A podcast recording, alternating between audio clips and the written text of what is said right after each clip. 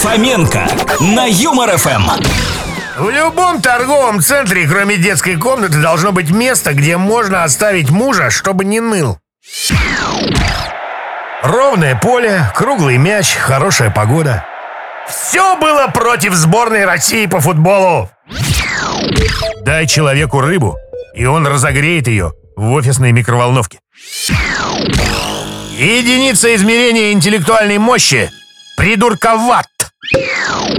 Непонятно, почему штаны, в которых удобнее всего лежать на диване, называются спортивные.